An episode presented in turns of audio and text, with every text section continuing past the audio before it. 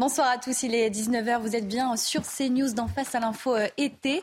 Le moment pour nous de faire un point euh, sur les principales informations du jour et c'est avec euh, Somaya Labidi. Bonsoir Somaya. Bonsoir Célia, bonsoir à tous. À, à tous pardon.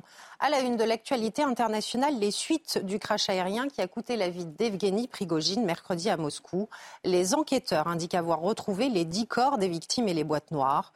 De son côté, Paris évoque des doutes raisonnables sur les conditions de cet accident. L'annonce de la mort de l'homme à l'origine de la rébellion menée contre Moscou en juin fait beaucoup parler et douter. Euh, tous les regards sont tournés vers le Kremlin depuis cette annonce. Retour en France avec cette toute dernière information. L'intersyndicale va lancer un appel à la mobilisation le vendredi 13 octobre. Au cœur de cette manifestation de meilleurs salaires, l'égalité homme-femme ou encore la défense de l'environnement. Le communiqué validé par les huit principaux syndicats sera publié euh, dès ce lundi. Dans le reste de l'actualité, Gérald Darmanin à la manœuvre à Nîmes. Le ministre de l'Intérieur a fait étape dans le quartier Pisevin, un quartier gangréné par le trafic de drogue dans lequel deux jeunes hommes sont morts en l'espace de quatre jours. Une visite durant laquelle le ministre a promis un plus grand dispositif de sécurité. Et puis un incendie s'est déclaré dans un immeuble d'habitation à Paris. Les pompiers arrivés en nombre rue de Courcelles dans le 17e arrondissement ont réussi à le maîtriser. Bilan euh, de blessés légers. Ce témoin de la scène raconte. Écoutez. On a commencé à entendre une alarme. Au début, on pensait que c'était une alarme du restaurant. On a senti des, odeurs de fumée, donc on pensait que c'était au sein du restaurant. Et euh, finalement, ce n'était pas chez nous. Et d'un seul coup, on a vu qu'à l'extérieur, la fumée sortait d'une fenêtre. Et là, on s'est rendu compte que c'était une, alarme incendie qui, sortait, qui était à, l'extérieur. Donc en fait, cette, alarme incendie a été très utile parce que ça permet de gagner du temps et qu'on s'en rende compte rapidement. Et on a appelé les secours et euh, on a prévenu tout le monde. Dès que, et on a, hurlé pour que les gens puissent sortir de l'immeuble au plus vite. Et on, euh, tout le monde criait pour qu'on puisse évacuer tout le monde. Voilà pour l'essentiel de l'info à 19h, Célia. Merci beaucoup, euh, Somaya Labidi. On vous retrouve tout à l'heure pour euh, de nouvelles informations. Je vous présente euh, mes invités. Ils sont au nombre de quatre ce soir. Régis Le Sommier, directeur de la rédaction Omerta, bonsoir. Bonsoir. Céline Pina, essayiste. Bonsoir. Jonathan Sixou, écrivain et journaliste à causeur. Bonsoir, Célia. Et Nathan Dever, écrivain. Merci beaucoup d'être avec nous ce soir. Au sommaire de cette émission, dans son entretien accordé à nos confrères du Point, Emmanuel Macron souhaite pour sa rentrée lancer une grande grande initiative politique qui réunirait tous les partis.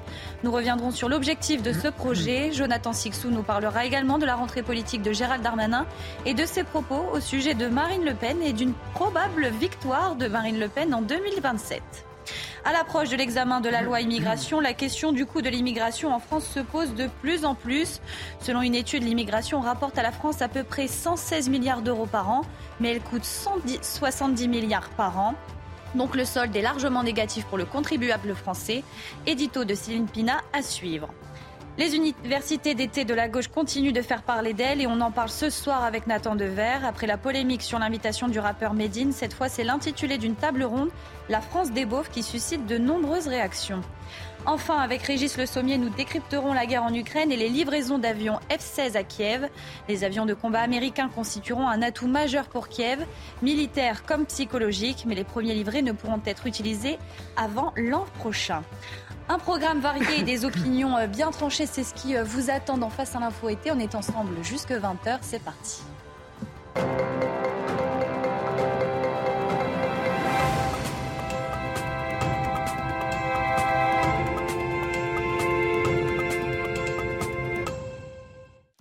Emmanuel Macron avait esquissé dans son interview au Figaro Magazine l'idée euh, euh, d'une grande initiative politique qui réunirait euh, tous les partis. Mais quel est l'objectif, Jonathan Sixou?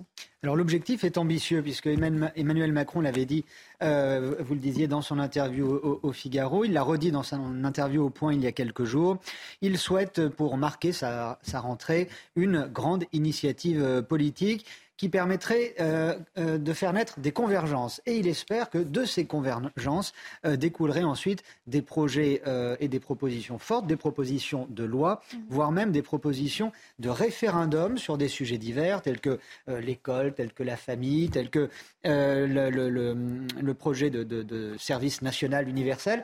Mais pour ce qui intéresse pas mal de Français, à savoir la, la politique migratoire et qui aimerait bien s'exprimer par référendum, là, le président de la République ne dit rien. La nouveauté c'est aussi qu'Emmanuel Macron change un peu de, semble changer un peu de méthode. C'est-à-dire que là, il ne dit pas je parle à tout le monde, sauf à l'extrême gauche et à l'extrême droite, mais il dit je parle à tout le monde, donc à tous les partis. C'est pas mal. Ensuite, euh, pour vous répondre, ce rendez-vous, eh bien, il est encore très flou. Par exemple, on ne sait pas quel est clairement l'ordre du jour. On sait que le rendez-vous est donné le 30 août prochain, c'est dans pas longtemps. On sait que les responsables politiques se retrouveront quelque part euh, en région parisienne, mais euh, ça s'arrête là. Justement, à propos des responsables politiques, comment ont-ils réagi suite à cette annonce?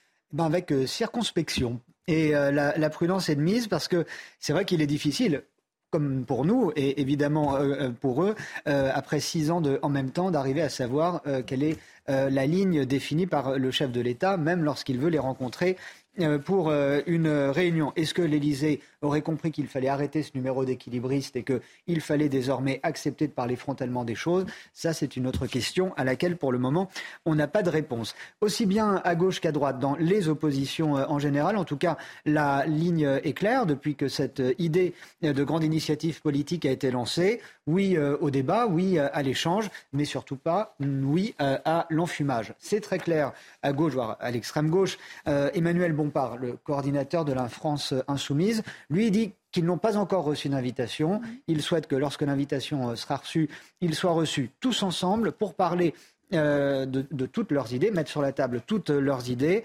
Mais il ajoute, ne soyons pas hypocrites, ça fait bien longtemps que nous savons que les initiatives politiques d'ampleur d'Emmanuel Macron euh, ne sont que de la poudre de perlimpinpin.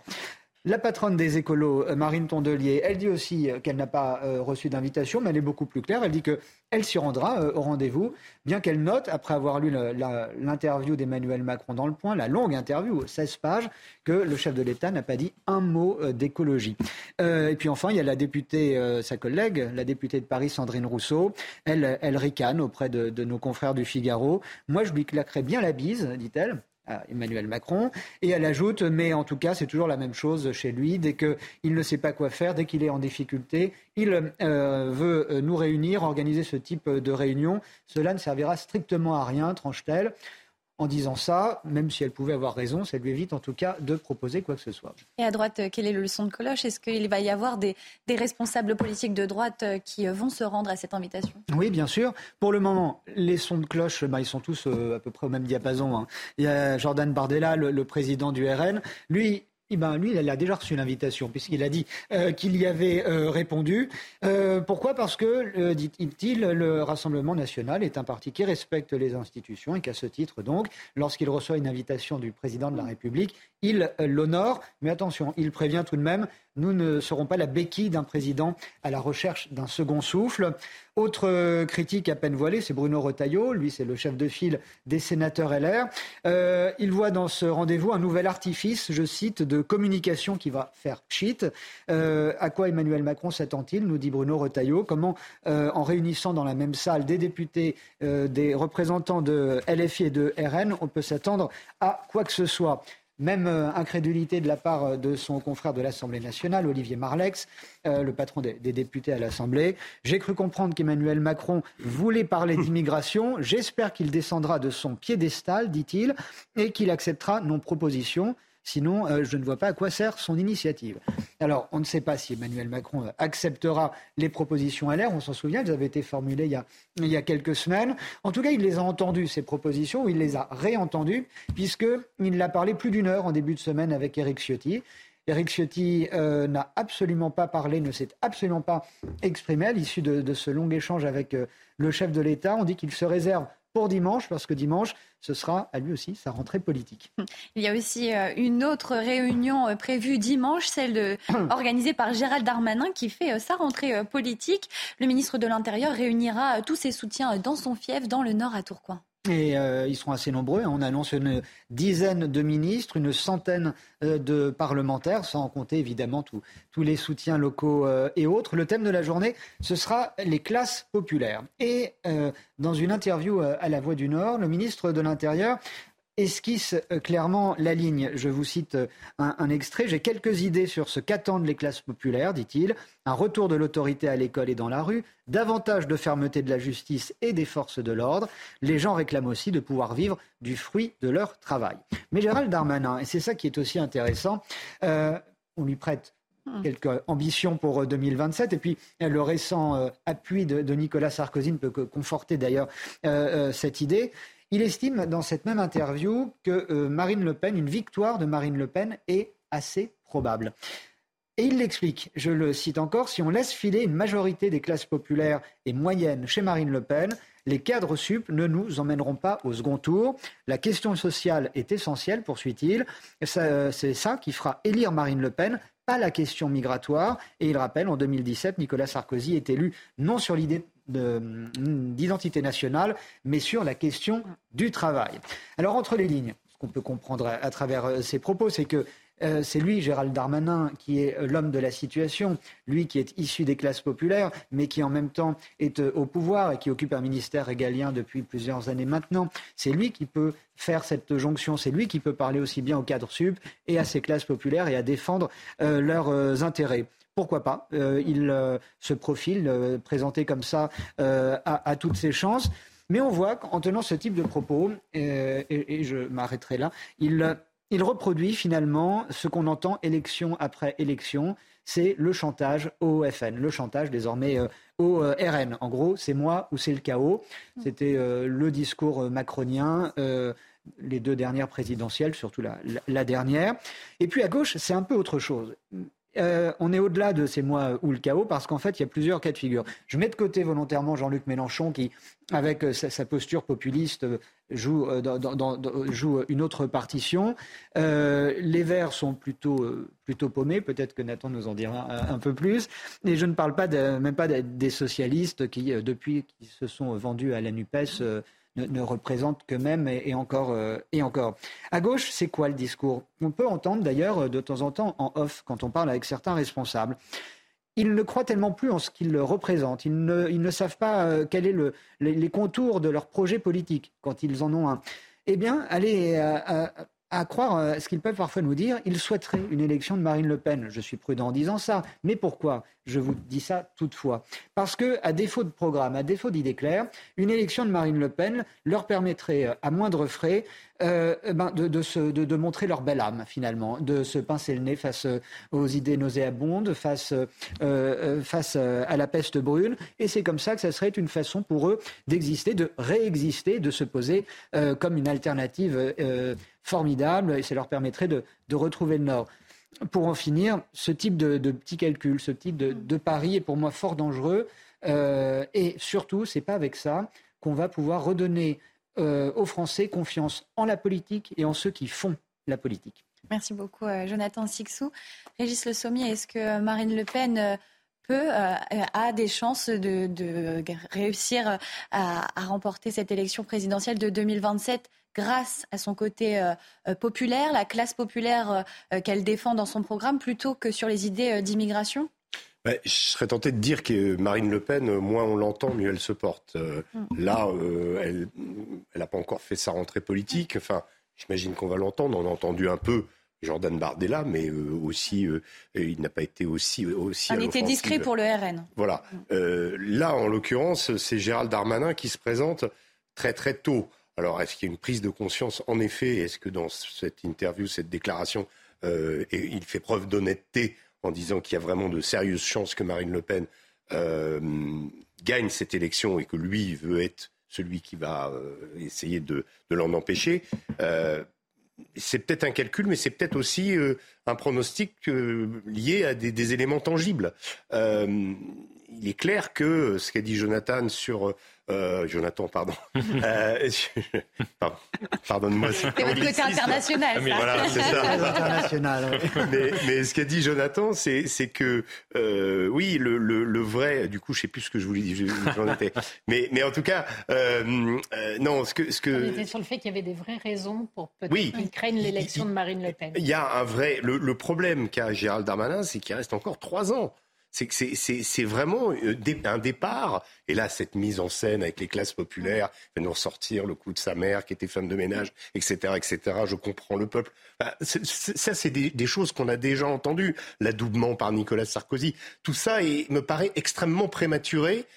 Mais c'est peut-être aussi une manière de dire oui, il faut reprendre les choses parce que sinon, euh, sinon on ne pourra plus rien arrêter. Et en effet, Marine Le Pen a un boulevard. Et en effet, à ce moment-là, rien ne pourra l'empêcher d'être élue. on, a débattu plusieurs fois sur ce, sur ce plateau de l'importance des classes moyennes et justement de, du positionnement des classes moyennes. De repenser à elles par rapport à l'inflation, par rapport à voilà.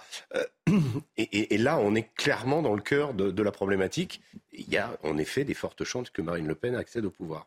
Attends de verre, est-ce que Gérald Darmanin a pointé euh, la bonne stratégie pour euh, une victoire de la majorité ou la sienne peut-être en 2027 La bonne stratégie, je ne sais pas, mais c'est vrai qu'en 2017, quand Emmanuel Macron a été élu, le soir de son élection, il dit que un des grands enjeux euh, l'enjeu même principal de son mandat, voire de ses deux mandats, ça va être de faire en sorte qu'à terme, les Français n'aient plus besoin de voter pour Marine Le Pen et qu'il avait conscience d'arriver au pouvoir dans un contexte particulièrement euh, tendu, euh, de division, de danger politique, et que son but, ça allait d'être, de faire en sorte de, d'enlever les conditions de possibilité d'un vote massif pour le, pour le Rassemblement national.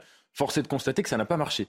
Ça n'a pas marché pour beaucoup de raisons, à mon avis. Et on ne peut pas euh, euh, avoir une analyse, euh, si vous voulez, unique, enfin, trouver un seul coupable en fonction de son prisme politique, dire que c'est à cause uniquement, je ne sais pas, de, de la gauche qui aurait fait des erreurs stratégiques ou d'Emmanuel Macron, etc. Mais concernant Gérald Darmanin, c'est vrai qu'on peut se demander dans cette histoire quelle est exactement sa méthode.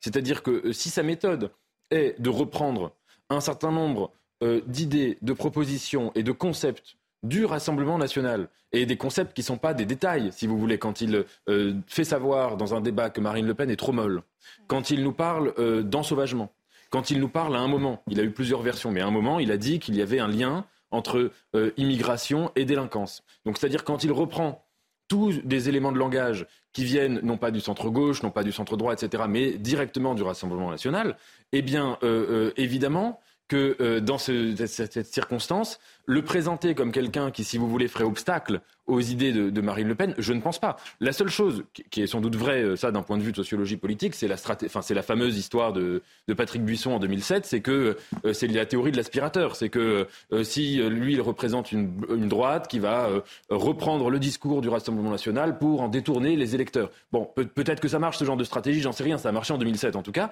mais ça change sur le fond si vous voulez, c'est presque la même chose. Ça veut dire qu'au lieu de faire venir Marine Le Pen au pouvoir, on, la laisse dans l'opposition, mais on fait venir ses idées. Le résultat est à peu près le même. Et il me semble que ce n'est pas comme ça qu'on lutte contre le Rassemblement euh, national. On va encore parler euh, du gouvernement avec vous, euh, Céline Pina, puisque le gouvernement travaille sur une loi immigration dont l'examen au Parlement ne cesse d'être décalé. Le débat sur cette question est toujours aussi difficile, voire risqué, y compris pour les chercheurs. Oui, en fait, c'est un sujet qui est tellement politisé que même les chercheurs qui travaillent sur ces questions sont très exposés et se voient assez souvent accusés, selon euh, leurs conclusions, de servir les thèses de l'extrême droite ou alors on va leur reprocher un angélisme confinant au délit, euh, au déni. Pardon. Le problème, c'est que ça a des conséquences en termes de carrière, notamment pour les uns. Vous pouvez être angélique, ça, c'est pas un problème. Si on vous reproche d'être proche du, Front National, là, en revanche, votre carrière universitaire va devenir extrêmement compliquée. Mais surtout, ces tensions empêchent qu'il y ait un accord sur les chiffres de l'immigration et empêchent notamment qu'on puisse avoir un débat qui soit factuel et donc un peu dépassionné. Euh, quelqu'un comme Michel Tribala, par exemple, en a fait les frais. En 2010, cette grande démographe sort un livre qui s'appelle Les yeux grands fermés sur l'immigration en France. Et elle reprend, par exemple, entre autres lieux communs, euh, celui qui fait de l'immigration une réponse aux problèmes démographiques. Et elle va reprendre le discours de ceux qui expliquent qu'une forte immigration peut résoudre le problème du vieillissement. Donc elle va expliquer que oui, mais il faudrait alors accueillir 1,3 million de migrants chaque année. On est en 2010, donc ça jusqu'en 2025 puis 2,4 millions par an jusqu'en 2050, ce qui est absolument insoutenable pour un pays. Et le chiffre va tellement effrayer qu'il lui va lui valoir énormément d'inimitié et même un certain ostracisme. Et, pourtant, elle base toutes ses statistiques sur les statistiques de l'ONU et on peut les retrouver. Et effectivement, c'est bien ce que, note l'ONU quand il va parler euh, d'immigration à jusqu'à 50 millions par an euh, pour l'Europe, etc. Elle ne fait que partir de ces chiffres-là. Elle travaille également sur l'importance démographique des populations d'origine étrangère sur trois générations et elle arrive à montrer qu'en fait on est bien loin euh, des très petits pourcentages d'étrangers ou descendants d'étrangers qui nous sont promulgués chaque année. Donc pour cela, elle est classée dans le camp des supporters du FN et elle va se retrouver complètement marginalisée.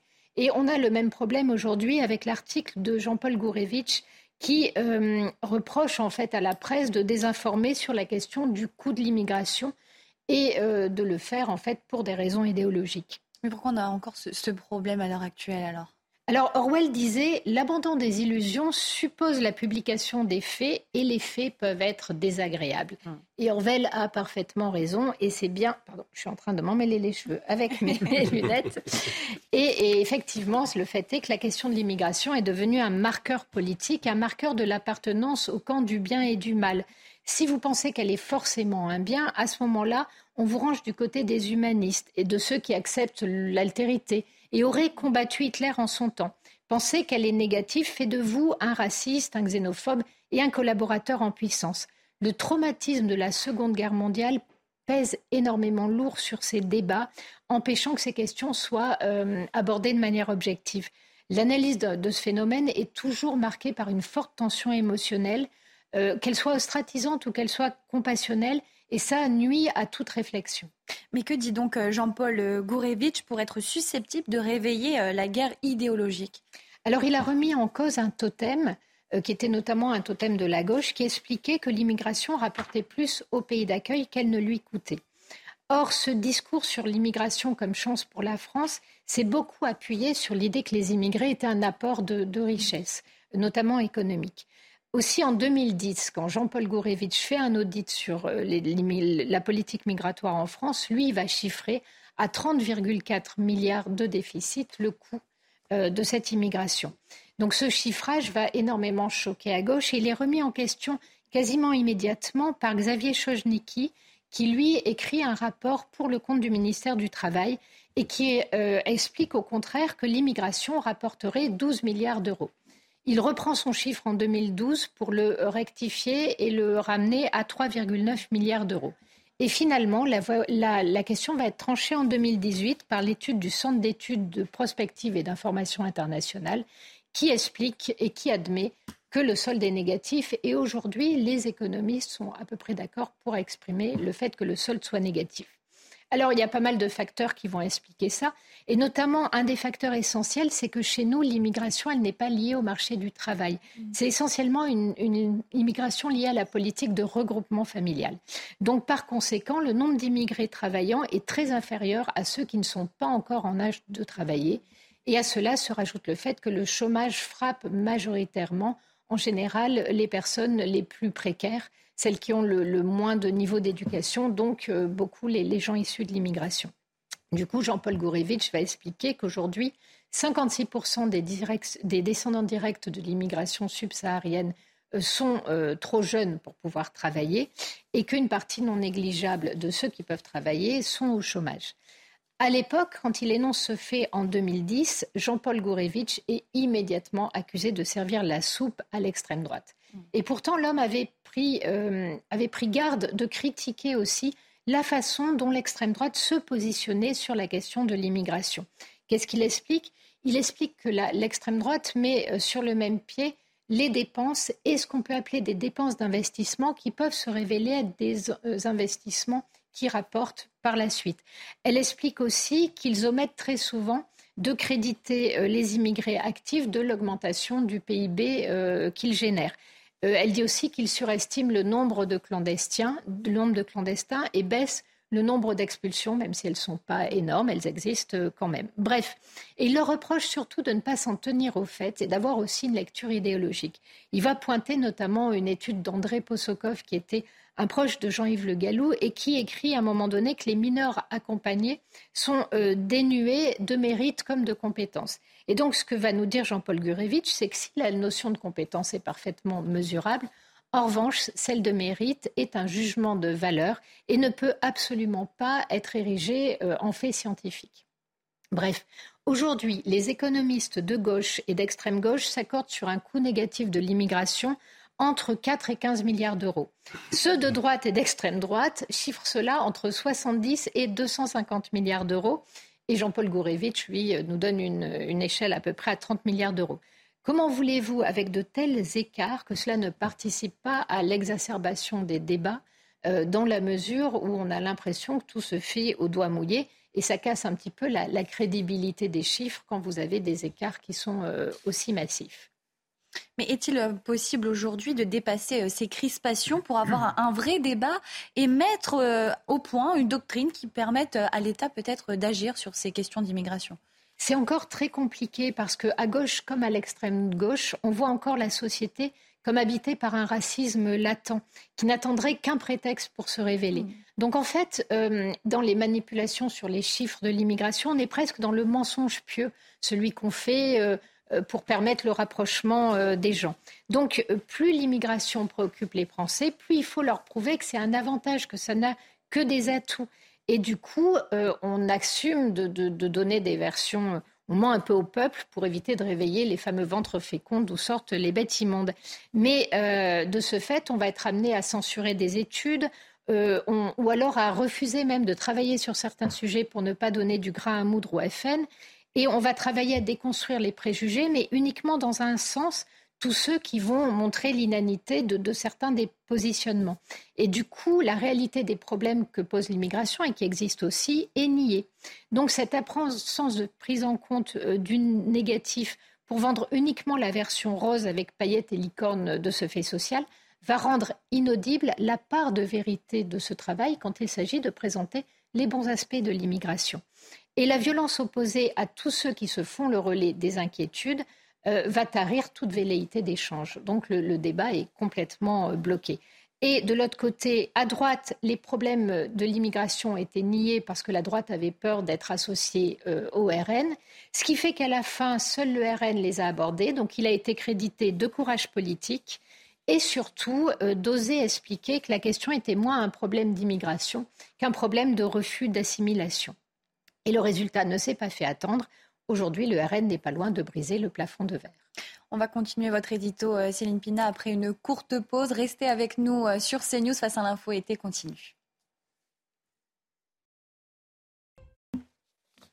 19h30 sur CNews. Merci euh, d'être avec nous. Vous êtes dans Face à l'info été. Et nous abordions avec Céline Pina la question de l'immigration qui est devenue une question qui intéresse les Français et qui devient incontournable dans le débat public. Oui, et puis elle, intéresse les Français qui restent malgré tout extrêmement posés. C'est-à-dire qu'ils euh, sont conscients que nul ne quitte son pays à moins d'y être contraint. que l'immigration, c'est jamais un, beau moment et que ça soulève énormément de difficultés déjà pour les gens qui, partent. Simplement, ils ont aujourd'hui la crainte que leur mode de vie, que les principes et les valeurs qui fondent leur nation euh, ne soient plus défendus par leurs représentants. Ils ont vraiment la peur de ne n'être plus euh, en France chez eux. Et, pour autant, ils ne manifestent pas de, réveil raciste. Je ne veux pas dire qu'il, bien sûr qu'il y a des soucis de discrimination en France comme partout ailleurs, mais pour un pays qui a été aussi attaqué par un certain nombre d'attentats qui est attaqué par des mouvements séparatistes, les Français restent quand même extrêmement calmes. Ils ne rejettent pas, par exemple, l'idée d'être un pays d'immigration. En revanche, ils ne veulent pas du multiculturalisme et ce qui les exaspère, c'est le refus de s'assimiler et c'est les revendications visant à installer des lois et des modes de vie incompatibles avec les mœurs euh, en vigueur sur notre territoire. Et ce qui les exaspère énormément, c'est la lâcheté d'une grande partie de leurs élus qu'ils voient comme incapables de défendre les fondamentaux de leur civilisation. Et ces fondamentaux, ils les trouvent beaux et ils ont raison, que ce soit l'égalité face à la loi au-delà du sexe, de la race, du statut social, etc. Les libertés fondamentales, que ce soit la laïcité, la séparation du public et du privé, etc. Et le problème, c'est que toutes ces tensions ne disparaîtront pas en manipulant des statistiques ou en rendant tabou un certain nombre de débats. La tentative d'étouffer ce débat n'a fait que l'exacerber au point qu'aujourd'hui, les Français réclament vraiment des réponses fortes. Et avec la loi immigration, euh, le gouvernement ne répond-il pas à cette inquiétude? Bon, on attend euh, qu'elle soit amenée euh, au gouvernement et au Parlement, mais est-ce que cette loi immigration peut être la solution? Alors on a quand même l'impression qu'il y a un peu de l'eau dans le gaz et que la loi ne sera peut-être pas promulguée aussi vite que certaines personnes l'attendent. Mais si on en croit la communication du président, on peut être très dubitatif. Il est extrêmement, comme d'habitude, euh, mouvant sur ces questions. Il explique vouloir que la France reste un pays d'immigration. Dans le même temps, il en appelle à la restriction. Et quand il parle d'immigration, ce qu'il donne en exemple, c'est euh, l'immigration ukrainienne. Or, l'immigration ukrainienne n'inquiète absolument pas les Français car elle n'alimente aucune revendication séparatiste. Ce qui pose problème, une fois encore, ce n'est pas la question de l'immigration, c'est la question du séparatisme. Et là, quand on lui pose une question précise, par exemple sur la rupture des accords avec l'Algérie, là, il botte en touche et n'a absolument rien à dire. Après, on peut le dire clairement, en fait, lier fermeté et humanité, c'est le bon fil conducteur pour aborder ces questions-là. Le seul problème, c'est que derrière ce discours, c'est souvent la légitimation de l'incurie. Euh, mettre en avant euh, ce double discours pour ne pas prendre de décision forte, ça, c'est vraiment dangereux. Or, aujourd'hui, on a l'impression qu'on met en avant le discours de fermeté, mais qu'il ne se traduit jamais en actes. Et c'est pour ça qu'on empile des lois sur l'immigration qui semble ne jamais porter aucun effet ni changer euh, une quelconque donne. Du coup, euh, ce projet de loi ne devrait avoir absolument aucun impact parce qu'il ne prend pas en compte les défauts des systèmes. Si on prend par exemple le droit d'asile, il ne fait rien pour changer le taux calamiteux euh, des mesures d'éloignement non exécutées. il ne fait rien non plus pour changer euh, le nombre, euh, en fait, il y avait une proposition qui était de mieux trier à l'entrée du dispositif, parce qu'on sait que ceux qui rentrent dedans et qui se font débouter, en fait, mmh. ne partent pas. Eh bien, là-dessus, il n'y a absolument aucune proposition. Même la question de l'expulsion des étrangers qui pourraient menacer l'ordre public se retrouve mis en balance avec la question du respect de la vie privée et familiale, qui, pour l'instant, euh, dans la jurisprudence des communautés européennes, c'est toujours imposé, y compris face aux demandes euh, des États. Bref, rien dans ce projet de loi permet d'attendre à ce que les attentes des Français soient mieux prises en compte et, améliore en fait l'intégration. Et le problème, c'est que finalement, le sondage IFOP montre que les Français aujourd'hui ont l'impression de ne pas être assez informés sur l'immigration. Du coup, ils sont 62% à estimer qu'il y a trop d'immigrés en France et 53% à estimer que celle-ci n'est pas une chance. Et dans le même temps, on sait qu'aujourd'hui, un Français sur trois est issu de l'immigration sur trois générations. Donc, on est dans une situation qui est complètement euh, paradoxale. En fait, si le débat n'est pas apaisé, c'est pas parce que les Français seraient xénophobes, euh, racistes, mais parce qu'ils sont conscients que si des individus peuvent être intégrés, des communautés constituées avec leurs lois et leurs revendications, elles ne le peuvent pas. Et donc c'est le séparatisme qui leur pose problème. Et c'est sur le séparatisme qu'ils n'ont absolument euh, aucune réponse. Merci euh, beaucoup, Céline Pina. On va revenir aussi euh, sur un autre sujet, une, autre polémique. Elle a concerné les universités du Parti socialiste et c'est avec vous, Nathan Dever. Oui, alors les, universités d'été du Parti socialiste, on en a un peu moins parlé parce qu'il y a eu tellement de polémiques sur les autres universités d'été, mais elles ont lieu en ce moment de, à Blois du 25 au 27 août, donc elles ont commencé aujourd'hui. Et euh, dans le programme de ces universités d'été, il y a eu une table ronde qui, quand elle a été, quand été divulguée sur les réseaux sociaux, a suscité une, une sorte de polémique, puisque l'intitulé de la table ronde était La France périurbaine est-elle la France des beaufs? Donc évidemment, il y a eu tout de suite, dès que la photo euh, est sortie sur les réseaux, il y a eu une, levée de boucliers de gens qui ont dit, mais regardez, euh, c'est incroyable que le Parti socialiste traite les Français périurbains de beaufs, euh, quel mépris du peuple, quel mépris de classe, etc. parmi les réactions, celle de Gérald Darmanin, qui a tweeté, voici un nouvel exemple du mépris social que connaissent les classes populaires.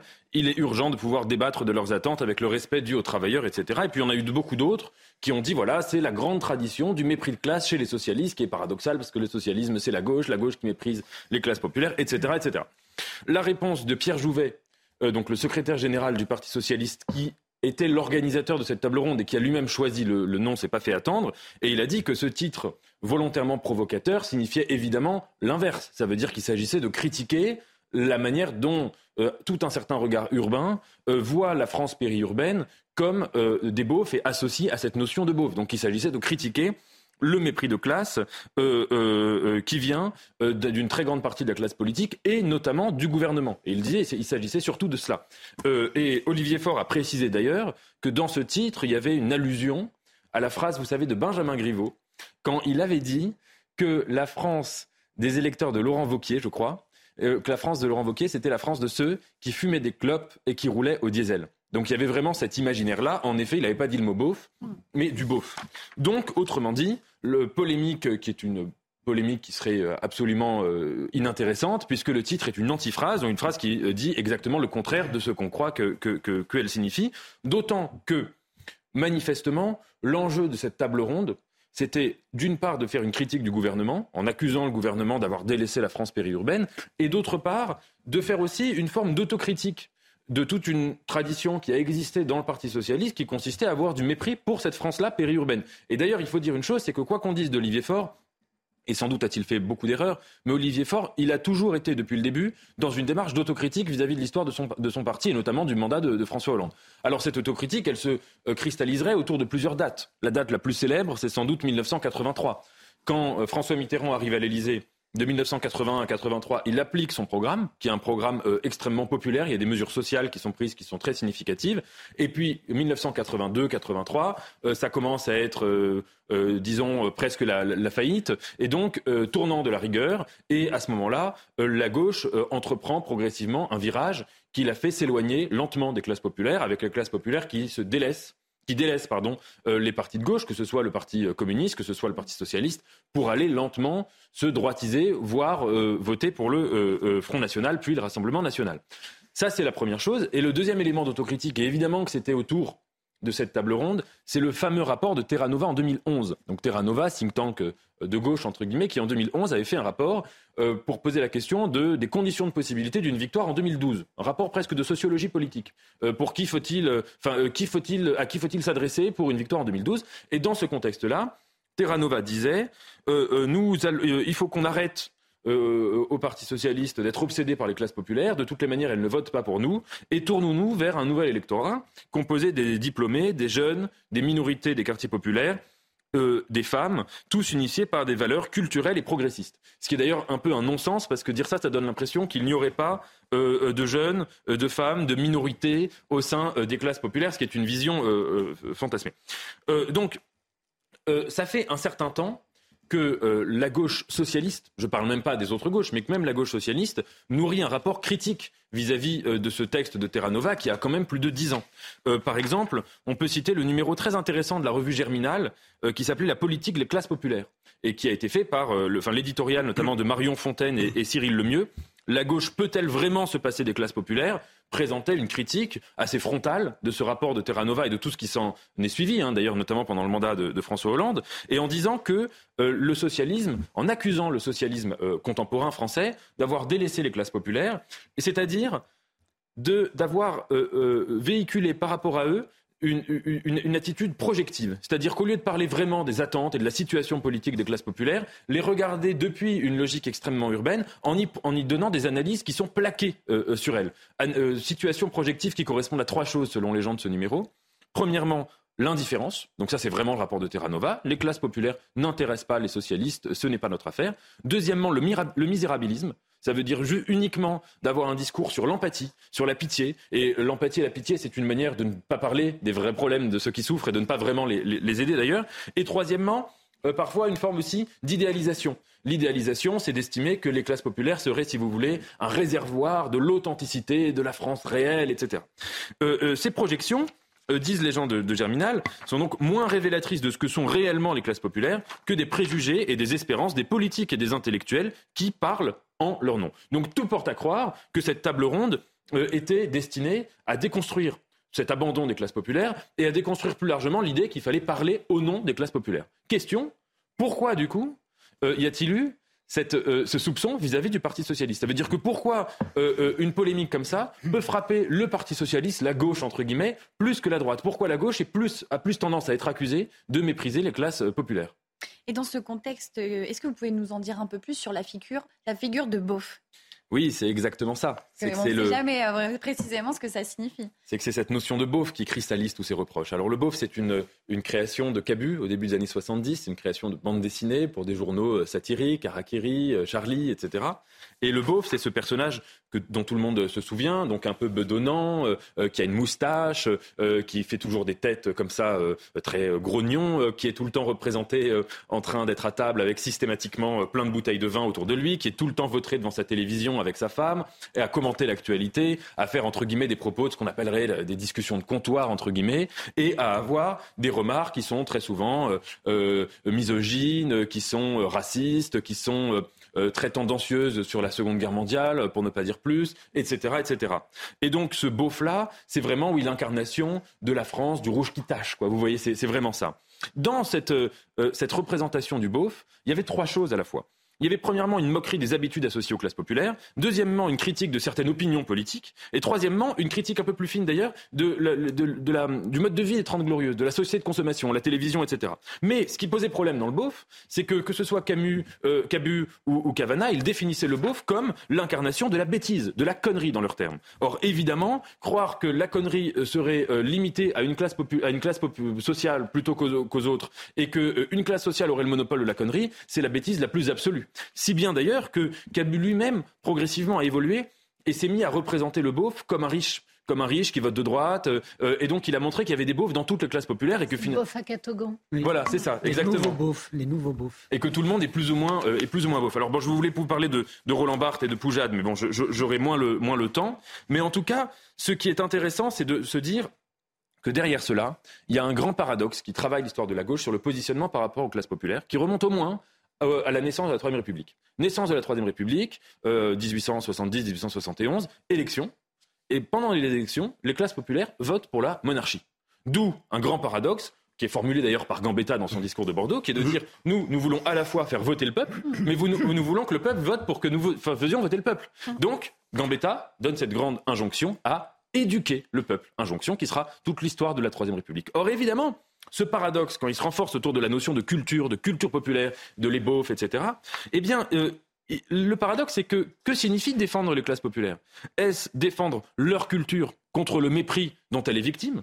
Ou est-ce euh, essayer de faire en sorte que les classes populaires accèdent à ce que Bourdieu appelait la culture légitime, c'est-à-dire la culture qui est non pas la culture supérieure, mais la culture qui permet de faire des études, qui permet d'avoir une ascension sociale? Et Bourdieu, je m'arrêterai là, mais dans la reproduction, renvoyait dos à dos deux formes de méconnaissance d'une part, l'intention populicultrice de libérer les classes populaires par l'éducation populaire, intention très troisième républicaine, et d'autre part, évidemment, le projet populiste de décréter que la culture d'une classe sociale serait une culture populaire, c'est-à-dire une culture authentique. Et donc, c'est ce paradoxe qui essaye, qui, invite à penser, si vous voulez, ni dans la logique du paternalisme, ni dans la logique du populisme. Et quand le socialisme arrivera à faire ça, eh bien, il sera plus euh, euh, euh, l'objet de malentendus comme il y a eu cette semaine. Merci beaucoup Nathan Dever. On va terminer cette émission Ce Face à l'Info été avec vous Régis Le Sommier, puisqu'après le Danemark et les Pays-Bas, la Norvège a annoncé hier son intention de livrer à Kiev des chasseurs américains F-16. Régis, c'est une nouvelle escalade dans le conflit en Ukraine selon vous? Alors oui, c'est une escalade incontestablement. Alors en effet, la, euh, la Norvège vient d'annoncer qu'elle deviendra le troisième pays à fournir euh, des exemplaires de F-16 à l'Ukraine. Euh, il y a quand même une il faudra après l'autorisation de Washington. Vous avez cité les deux mm. autres pays. Également, c'est après l'autorisation de Washington. Donc c'est pas librement que le Danemark, la Suède et la Norvège pardon et les Pays-Bas fournissent ces appareils. Euh, le Danemark en a déjà promis 19. Les mhm. Pays-Bas devraient, et le conditionnel est très important, en fournir 42. Mais c'est selon le président Zelensky. En réalité, 42, c'est à peu près la totalité des F-16 euh, dans l'armée de l'air euh, danoise, des Pays-Bas, pardon. Et il n'est pas sûr que les Pays-Bas livrent tous leurs avions, ni même que ces 42 soient en état de marque. Donc je pense que Volodymyr Zelensky, qui a été reçu aux Pays-Bas, on l'a vu, aux commandes d'un F-16, a un peu pris ses désirs pour des réalités. Il y a vu plus grand. En réalité, il n'y en aura pas autant. Voilà. Et puis ces avions seront envoyés une fois que les pilotes seront euh, formés. Qu'est-ce que ça va changer sur le terrain? Oui, alors ça va changer beaucoup de choses parce qu'il ne faut pas s'attendre à voir évoluer dans le, dans le ciel ukrainien avant au moins un an euh, parce que cette formation, elle va d'abord commencer, elle va, elle va commencer d'ailleurs en, aux États-Unis, euh, au Texas, et elle va commencer par une formation en anglais. C'est-à-dire qu'en fait, le, le problème de, de, des codes d'aviation, c'est qu'ils sont formatés au langage OTAN, et le langage OTAN, même pour un militaire français, il est extrêmement compliqué. Enfin, il faut, il faut s'habituer au jargon. Vous imaginez pour un Ukrainien qui ne connaît pas forcément l'anglais ou qui en a des bases, il va falloir apprendre ça. Ça va être la première partie. Ensuite, euh, il va falloir, euh, bon, progresser, s'habituer aux commandes sur un F-16, qui n'est pas du tout la même chose qu'un MiG, donc de conception russe. donc les avions ne fonctionnent pas du tout de la même façon. Mais néanmoins, c'est quand même un élément important. C'est un élément important parce que ça va permettre aux Ukrainiens de rééquilibrer le rapport de force sur le champ de bataille. Depuis le début de la contre-offensive, euh, le 4 juin dernier, c'est l'appui aérien qui a le plus manqué aux Ukrainiens. Et alors, quand on réfléchit quand on prend un peu de recul, il y a eu les champs de mines, il y a la difficulté de pénétrer dans une végétation assez compliquée, euh, le fait que les Russes aient un avantage aussi de plus en plus évident euh, en guerre électronique et en maîtrise des drones, a fait que bon nombre d'équipements fournis euh, par les Occidentaux, notamment en particulier les, véhicules de, transport de troupes Bradley ou même les gros, les énormes chars lourds Léopard 2 euh, allemands. Il y en a beaucoup qui ont été perdus sur le champ de bataille parce que les Russes arrivent à les repérer hyper facilement. Et ils ont la maîtrise du ciel. Ils ont en particulier ces K-52, petits hélicoptères euh, Alligator, euh, voilà, de leur nom, de, leur terme générique, et qui font en effet des ravages euh, sur ces voilà, sur ces sur ces équipements. Le, problème de l'Ukraine aujourd'hui, avec cette contre-offensive, c'est que il y a eu plusieurs plusieurs voies. Je prends en particulier celle du président du pardon du, chef d'état-major des armées Valéry Zaloujny, qui lui était partisan d'attendre d'avoir des avions éventuellement de décaler encore plus cette contre-offensive. Malheureusement, on sent bien que les Alliés ont pressé les Ukrainiens euh, pour, pour les voir obtenir des résultats. Euh, la contre-offensive a été décalée de nombreuses fois. Elle devait avoir lieu au printemps. Finalement, elle a démarré en été. Et de leur côté, les Russes, euh, il faut, faut le reconnaître, ont très bien résisté grâce à ces appareils et plein d'autres paramètres. Alors, euh, le problème, c'est que euh, on a un peu laissé donc les Ukrainiens y aller. Mm. Aujourd'hui, ils ont remporté une victoire assez notoire euh, ces deux jours derniers dans la ville de Robotine, qui se trouve sur le front de Zaporozhye. Et là, bon voilà, ils ont pris une ville, mais c'est un, enfin une ville euh, c'est un village avec quelques, euh, quelques champs autour, mais c'est une victoire quand même assez significative qui fait qu'ils ont, ils sont sur la première ligne de défense russe. Donc ils peuvent progresser. Mais euh, ça leur a coûté, pour reprendre l'exemple des véhicules de troupes Bradley, les Américains en avaient fourni 100, il y en a à peu près la moitié qui aujourd'hui ont été détruits. Et puis euh, les Russes ont surpris euh, tout le monde par le rideau euh, défensif qu'ils ont su mettre en place. Oui, mais on n'aurait pas dû être surpris. ce qui est le plus choquant, c'est que depuis le début de cette guerre, on, a l'impression qu'on ne regarde pas ce que font les Russes. En novembre dernier, la ville de Kherson a été évacuée, on s'en souvient. Les Ukrainiens l'ont reconquise, une ville d'importance. C'était la première ville de plus de 100 000 habitants que les Russes avaient conquis. Ils l'ont abandonnée, les Ukrainiens y sont retournés. Ils ont quitté la rive ouest du Dniepr, on y a vu une défaite. Ensuite, il y avait eu précédemment l'offensive à l'est de Kharkiv. Pareil, les Ukrainiens avaient récupéré environ 10 000 kilomètres carrés. Donc les Ukrainiens étaient à, l'offensive, mais surtout les Russes ont quitté, euh, ont quitté cette zone et immédiatement, ils se sont mis à bétonner, à bunkériser la rive est du Dniepr. Euh, ils n'ont pas lésiné sur les moyens. Je cite certains experts américains, jugent que les défenses qu'ont mis au point les Russes sont les plus sophistiquées jamais construites depuis la Seconde Guerre mondiale. Et puis les États-Unis, euh, quant à eux, formeront dès septembre des pilotes ukrainiens au Texas et en Arizona. Voilà, alors comme je le disais, ces, formations vont avoir lieu, elles vont être longues. Euh, Kiev réclame ces appareils depuis des mois, mais euh, donc il va falloir donc cet apprentissage linguistique et ensuite s'habituer à la complexité de ces appareils. donc il va falloir que ça soit fait aux États-Unis.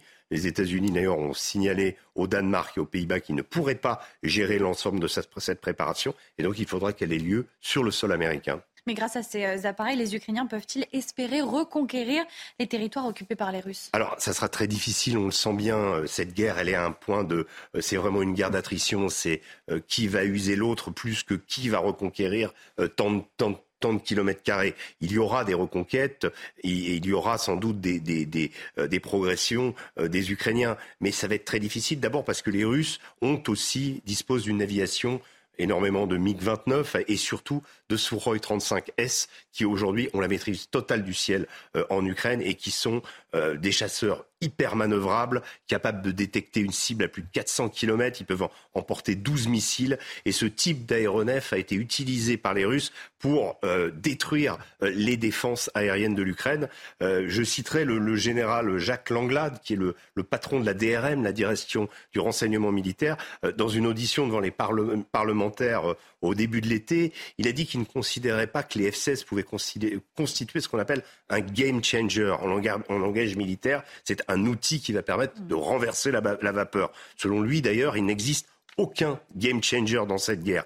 Chaque adversaire se débrouille à chaque fois pour trouver la parade à l'introduction d'une nouvelle arme. Je m'explique ainsi. Au début de la guerre, on avait le drone turc utilisé, le fameux Beraktar, vous savez, qui avait fait des ravages mm. sur les, chars euh, arméniens pendant la guerre au Karabakh, a été utilisé par les Ukrainiens. Mm. Les Russes ont trouvé la parade. Ensuite, il y a eu les fameux missiles HIMARS fournis par Joe Biden en juin et qui ont été effectifs à l'été 2022 euh, l'année dernière. Les Russes ont finalement trouvé, après avoir vraiment souffert de ces missiles, une manière de brouiller euh, ces missiles et donc de les contrer. Et dans l'autre camp, les Ukrainiens sont parvenus à limiter les ravages d'autres drones, des fameux drones iraniens, Shahid, rebaptisés par les Russes Goran 2, qui ont fait des ravages, eux, sur l'infrastructure électrique et sur les usines du pays. Donc vous voyez, euh, les F-16, après les HIMARS, les chars lourds allemands, euh, le Marder, le Léopard 2, le britannique Challenger. Ensuite, il y a eu les missiles de croisière Storm Shadow britannique et le Scalp français. À chaque fois, c'est une étape, pour répondre à votre première question, qui interroge sur pourquoi on n'a pas fourni aux Ukrainiens ce matériel-là plus tôt. Souvenez-vous, le début de la guerre, on a quand même fait preuve d'une naïveté incroyable hormis la, formation qu'on prodiguait à l'armée ukrainienne, les Occidentaux livraient aux, Ukrainiens des missiles portatifs Javelin, Enlo, en gros des bazookas, en leur disant allez faire la guerre et bonne chance. Donc le temps de formation des pilotes risque d'être très long. La situation sur le front est critique après deux mois de contre-offensive.